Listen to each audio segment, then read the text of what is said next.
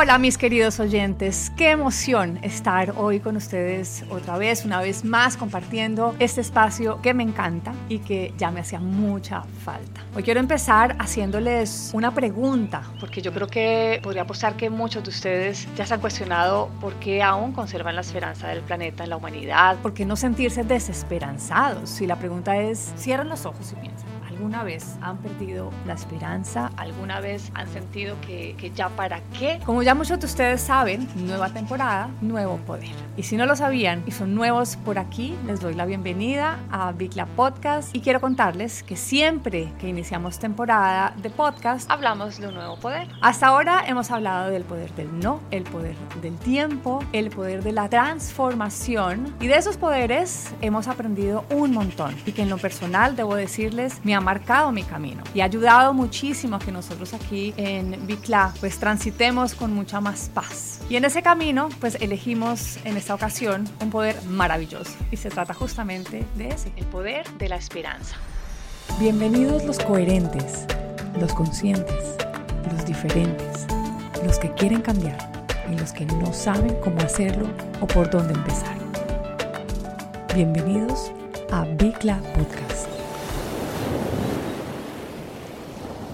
A lo largo de este camino he aprendido a comprender que si tienes una genuina preocupación por el futuro de la vida del planeta como yo, es casi seguro que te enfrentas a situaciones que generan impotencia, que generan desasosiego, estrés, miedo, desesperanza. Pero hoy, en este inicio de la sexta temporada de Bicla Podcast, quiero decirles que sí hay esperanzas, que todavía hay esperanzas, que conservemos la esperanza. Hay palabras que nos hacen sentir bien únicamente con pronunciarlas, palabras que nos reconcilian con la oculta verdad de las cosas. Y para mí, una de ellas justamente es la palabra esperanza. Ahora, la pregunta es, ¿qué es la esperanza para ti? Para mí es como una luz que se propaga, es ser capaz de ver la luz a pesar de la oscuridad, porque la esperanza pues no niega que hay dificultades y que hay peligros, pero estos no pueden detener ese sentido de mantener la esperanza. Sentimos esperanza cuando pensamos que las cosas se desarrollan para bien, que es posible sobreponerse a las adversidades, como si esa luz de las que les estoy hablando estuviera ahí para indicarnos el camino que conduce a alguna parte. Ustedes saben que yo amo a Jane Goodall, una de las mujeres que más admiro, etóloga, primatóloga, mensajera de la paz. Y ella dice eh, que la esperanza, y hablo comillas, es aquello que deseamos que ocurra, pero para lo que tenemos que estar preparados para trabajar muy duro a fin de hacerlo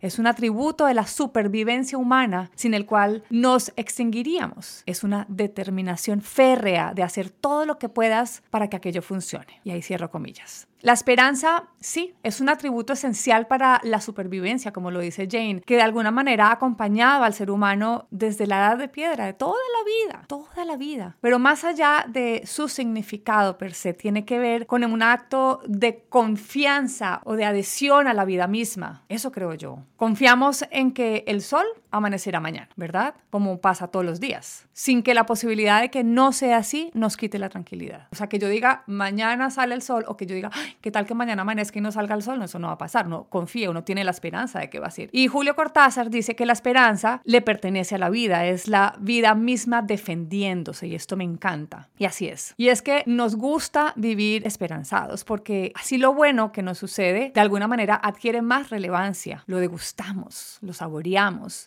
que nunca se va a acabar. Y al mismo tiempo imaginamos que lo malo, no durará para siempre y que pronto se volverá algo agradable, algo que nos guste. Los que me conocen dirán que es un positivismo tóxico, pero la verdad es que me gusta sentirlo de esa manera. No quiere decir que yo no haya perdido las esperanzas en algún momento de mi vida. Ya sé, están pensando, no, pues es que es inútil negarlo. Vivimos en una era en tiempos realmente difíciles. Estamos en una pandemia global, hay guerras, hay conflictos armados, hay desigualdad económica creciente, hay discriminación por todos lados tremendos problemas políticos y la crisis climática por ahí, por ahí, temporalmente arrinconada y que no deja que empeore. Lo cual, por supuesto, pues no colabora y se vuelve una amenaza aún mucho más grande para nuestro futuro. De hecho, para toda la vida en la Tierra, tal y como la conocemos. Entonces, la verdad, sentir esperanza cuando el mundo tiene retos tan complejos como estos, pues claro, claro que puede parecer difícil y quizás ingenuo, pero sin duda es necesaria para encontrar nuevos caminos propicios para la humanidad y el resto de los habitantes del planeta. Yo también, les confieso, yo también tengo miedo, yo también tengo incertidumbre, muchas veces, muchas horas del día, pero en lugar de dejarme robar la esperanza, en este episodio quise sentarme a pensar en otras maneras de entender la esperanza y el por qué para mí es un enorme y un grandísimo poder. Y aquí quiero hacer referencia a un libro muy especial para mí, que quienes nos siguen en las redes sociales de Bicla lo han visto y han escuchado a del libro porque los hemos leído también, y es el libro de la esperanza, una guía de supervivencia para tiempos difíciles, escrito justamente por esta genio, por esta maestra, Jane Goodall y Douglas Abraham, en el que hablan de cuatro razones para conservarla, para conservar la esperanza. Y la primera razón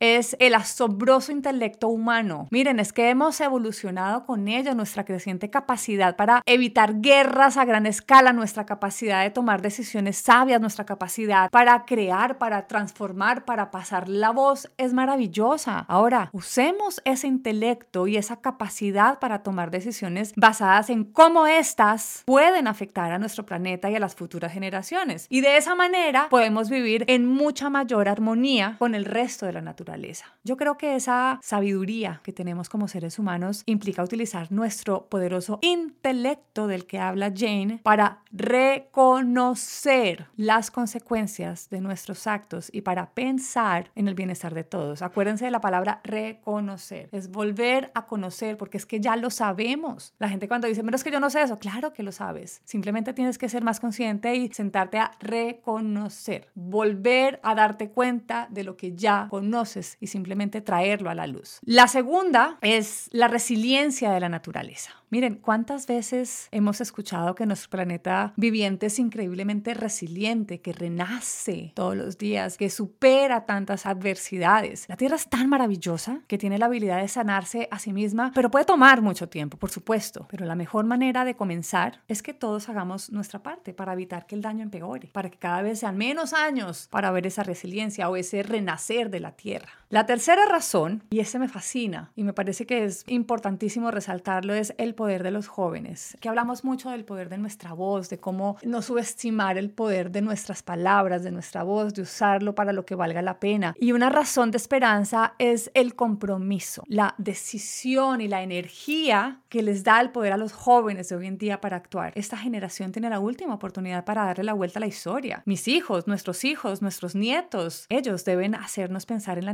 necesidad de cuidar el futuro y honestamente yo sí creo que hay esperanza para ellos. Y la cuarta razón es el indomable espíritu humano. Tenemos un espíritu que nunca se rinde y tenemos que hacer que nunca se rinda, porque si sentimos desesperanza, pues hasta ahí apaga y vámonos. Somos gente que acepta una tarea imposible, que no nos da por vencidos. Nos necesitamos los unos a los otros. Así que la única opción es fomentar ese espíritu en los demás. Es yo no me rindo, pero tú tampoco. Tú también puedes. Si yo estoy luchando por esto y me gusta y yo sé que es difícil, tú también puedes. No nos podemos rendir. Tenemos, acuérdense como dice Jane, un indomable espíritu humano y estamos para las que sea. Cuatro razones más que suficientes para no perder la esperanza. Este libro, que se los recomiendo de verdad que lo lean completico de principio a fin, me ratifica de alguna manera ese propósito en Bicla, de verdad. Ahora bien, yo sé que escucharlo y decirlo, por supuesto, es muy fácil y cuando vamos a la práctica ya se hace más complicado, ¿verdad? Ya se hace más difícil. De hecho, muchos seguidores me escriben y me cuentan sobre sus ganas de construir un mundo mejor, pero también sobre el miedo que les genera al ver las noticias, al entender o por el contrario no entender la magnitud de un problema y muchas veces al sentir que lo poco que hacen es aparentemente insignificante. Ojo, de entrada quiero decirles, lo poco que hacen no, lo que hacen es suficiente para el momento de tu vida en el que estás y tienes que sentirte orgulloso y nosotros agradecidos de eso que haces. Todo vale la pena. Y entonces me lanzan una pregunta que podría ser la más difícil de todas. Claudia, ¿cómo me enfoco para no perder la esperanza? ¿Cómo conservo la esperanza en tiempos difíciles? Y aquí debo decirles que los entiendo porque sé que a veces puede ser difícil no perder la esperanza. Cuando te das cuenta de que tus acciones personales suman, pero que evidentemente no son suficientes o por lo menos no ves que sean suficientes. Y si les hablo desde el corazón y con total franqueza, yo sí he sentido mucha desesperanza muchas veces. Y como les dije hace un ratico, a veces muchas horas del día, pero luego me centro en mi propio ser. Y lo que hago para que eso no me pase es no dejar que esa sensación de alguna manera se tome el control de mis sentimientos, porque claro, si eso pasa, siento que voy a ser tan inútil como las personas que son absolutamente indiferentes y yo no puedo llegar a ser igual a esas personas que no les importa lo que pasa en el mundo. Así que busco maneras de reencontrarme con la esperanza y con mi propósito de vida que lo amo y que me inspira, gracias a Dios todos los días. También me sirve pensar que si pierdo la esperanza, pues entonces mi trabajo y lo que me gusta hacer y lo que comparto aquí en Bicla con todos ustedes, pues dejaría de tener sentido. Y ustedes saben que quedarme inactiva, pues no es lo mío, definitivamente no es lo mío. De hecho, cuando me quedo inactiva, que a veces lo hago casi que a propósito, llega un momento en que digo, ok, ya, hasta aquí, porque a veces mi cuerpo me pide inactividad, a veces me pide como una pausa y la disfruto, pero luego de un rato como que esa pausa me dice, ok, ya, ya, ya, ya, porque empiezo a sentir como ese, esa angustia de que necesito hacer algo.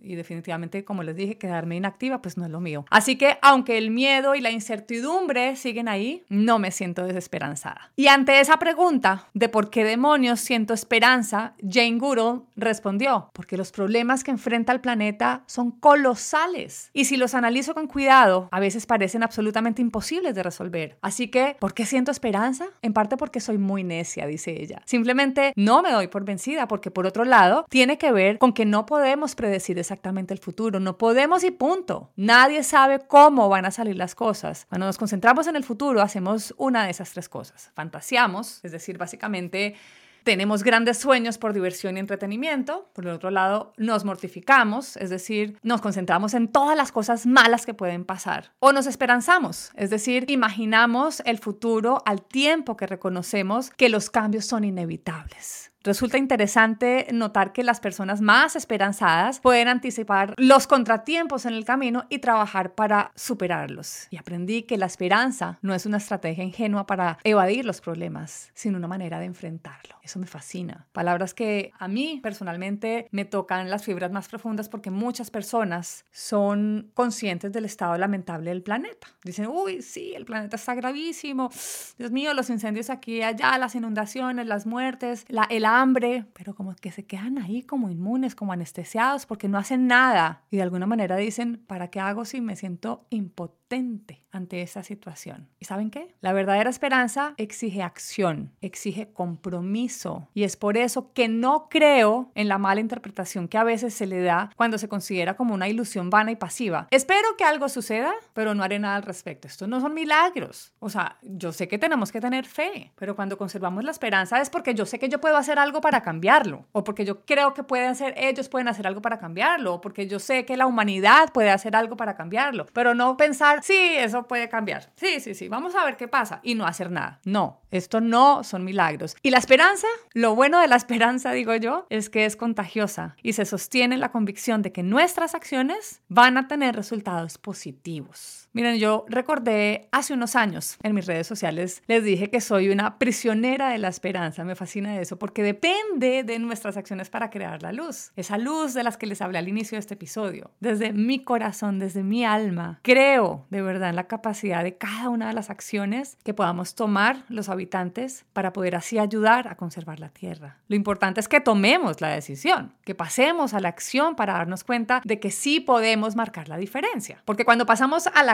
contagiamos, animamos a otros a hacerlo, actuar. Y entonces ahí entendemos que no estamos solos y que la suma de nuestras acciones en serio, de verdad, construye una diferencia aún mayor. Y es de esa manera como logramos propagar esa luz por todos lados y a todas las personas. Así la esperanza es también una forma de comprometernos, de comprometer en la solución de nuestros desafíos en un aspecto mucho más práctico, ¿saben? Tomando acciones concretas hacia una dirección concreta. Quiero hacer esto, quiero que cambie eso, tengo que hacer esto. Y yo tengo la esperanza de que nuestro planeta pueda conservarse y entregarnos más de lo que le hemos quitado. Solo que está en nuestras manos revertir el daño que le hemos hecho, ¿verdad? Y mi objetivo con este podcast, mis amorosos y queridos oyentes, ha sido justamente convertirme en mensajera de la esperanza. Y que después de eso ustedes recuerden que tenemos aún muchas más razones para entrar en acción por nuestro futuro. Si confiamos, por supuesto, en nuestra capacidad intelectual, en la resiliencia del mundo natural, en el poder de los jóvenes, el indomable espíritu humano, como lo dice Jane Goodall en su libro de la esperanza. Yo tengo la esperanza de que este podcast maravilloso y que Bicla, el mundo Bicla, Bicla World, nos ayudará a comprender nuestras acciones, que por insignificantes que parezcan, siempre van a marcar la diferencia. Y en tiempos difíciles y en tiempos de adversidad, la esperanza al final es lo único que nos mantiene vivos. Por ahí dicen que la esperanza es lo último que se pierde, ¿ah? Entonces, a cultivarla. Ahí está la semilla. Tenemos que nutrirla, echarle agüita, consentirle, hablarle. Trabajemos esa esperanza. Bueno, mis amores, espero que disfruten de esta nueva temporada que está creada con muchísimo amor, con muchísimo cariño para todos ustedes. Desde ya les digo que tenemos temas muy divertidos, muy interesantes, muchos de los cuales ustedes nos han pedido en nuestras redes sociales, como por ejemplo el que sale hoy mismo, que es el impacto ambiental del Mundial de Qatar, y otros que vienen de violencia y el medio ambiente, música, nuestra